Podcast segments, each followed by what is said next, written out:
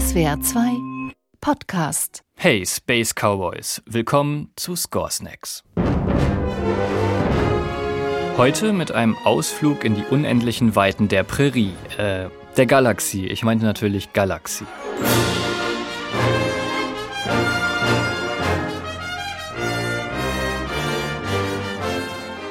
Eine Reise durch mehrere Jahrzehnte, durch Universen, Score-Tricks und spacige Instrumente steht uns bevor.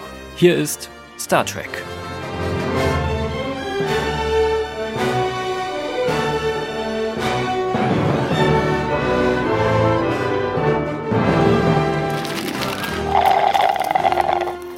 Score Snacks. Die Musik deiner Lieblingsfilme.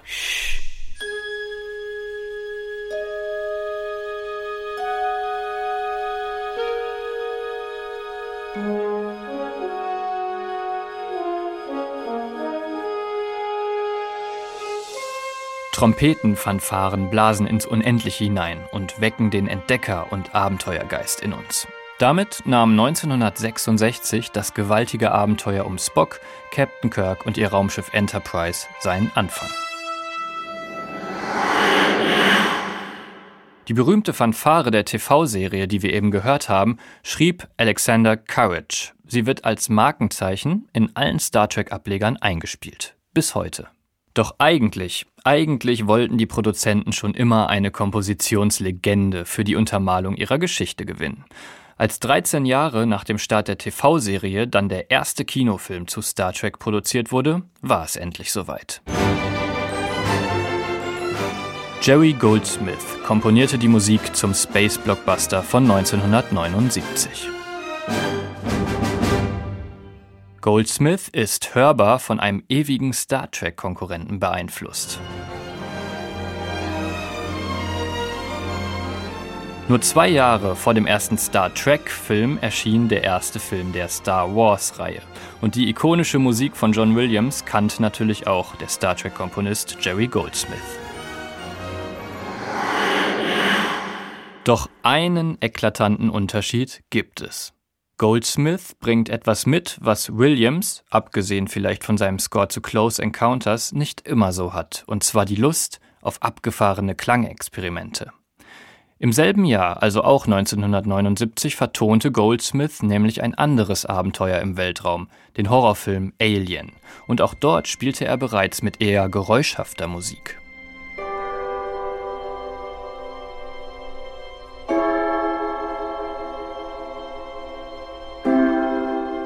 Für Star Trek geht er dann noch einen Schritt weiter und gibt die Entwicklung eines ganz neuen eigenen Instruments in Auftrag, den Blaster Beam. Der Blaster Beam ist ein sechs Meter langes Ungetüm, dessen Stahlseiten mit einer Metallkartusche zum Schwingen gebracht werden. Das klingt dann metallisch und aggressiv, wie die Voyager-Sonde, die im Star Trek-Film außer Kontrolle gerät. Oder hier die Klingonen. In Star Trek spielen technische Innovationen und Fortschritte inhaltlich noch mehr eine Rolle als zum Beispiel in Star Wars. Und deshalb darf der Soundtrack auch technischer klingen als die Star Wars-Reihe von George Lucas.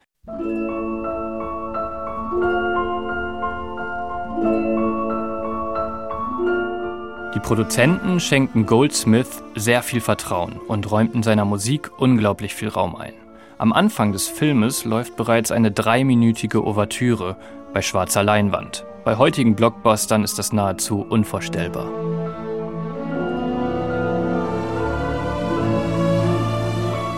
Dieses Vertrauen setzte Goldsmith aber sicherlich auch unter gewaltigen Druck. Tagelang saß der Komponist im Studio und wartete auf Inspiration, schob es immer weiter auf.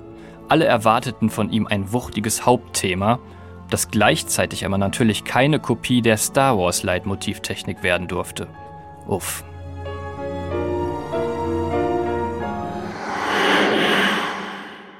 Goldsmith entschied sich letztendlich dafür nur ein wirkliches Thema zu komponieren, das alles abdecken sollte. Romantik, Epik, Freundschaft, Mut und Lust auf Abenteuer.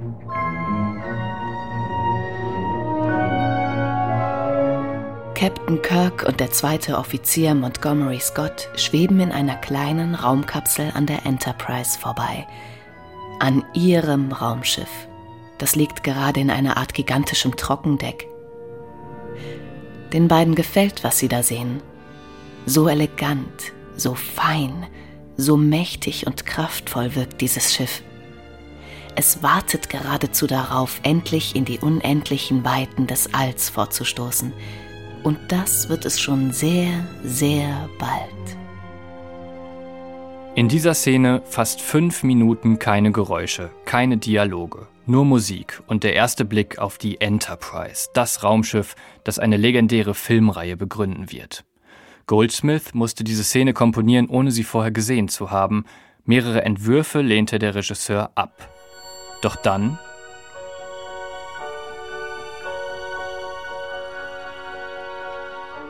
Dann spielt der Komponist stattdessen mit dem Erstaunen der beiden Bewunderer Kirk und Scotty und zaubert mit sanften Harfen und Glocken. Das klingt, als würden wir zu Weihnachten ein Geschenk auspacken.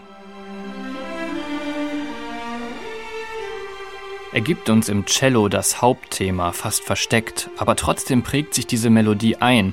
Sie spielt mit drei Klängen, wiederholt sich, ist ein Erkennungsmerkmal, aber mit dem gewissen Etwas.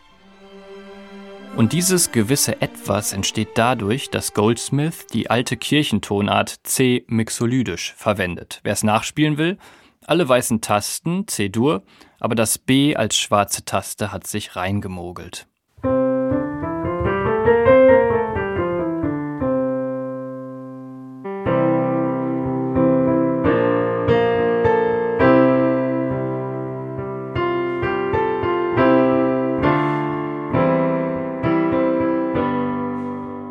Die Tonart sollte damals Lob, Bitte und Dank in den Kirchenseelen zum Ausdruck bringen.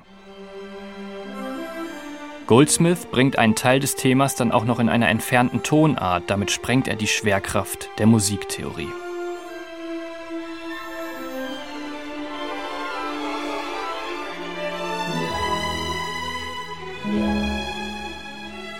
Damit das ganze Thema nie monoton wird, packt er dazwischen immer kunstvolle Zwischenspiele. Und wenn Kirk dann zum ersten Mal die Enterprise in voller Blüte sieht, drückt uns das Hauptthema im vollen Orchester umso mehr in den Sitz.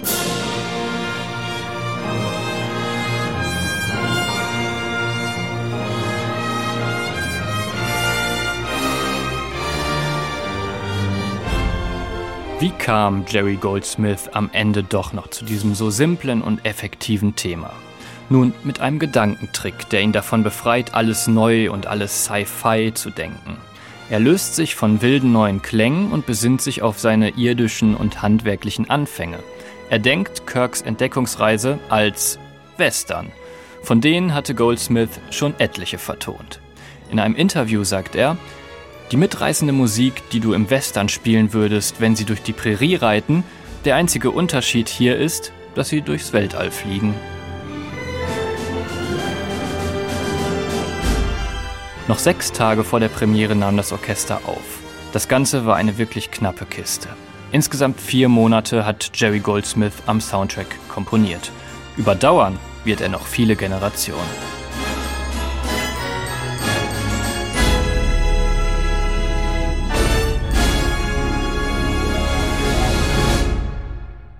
Scoresnacks ist ein Podcast von SWR2. Produktion Malte Hemmerich und Jakob Baumer. Redaktion Chris Eckhardt und Henriette Schröers. Sprecherin Henriette Schröers.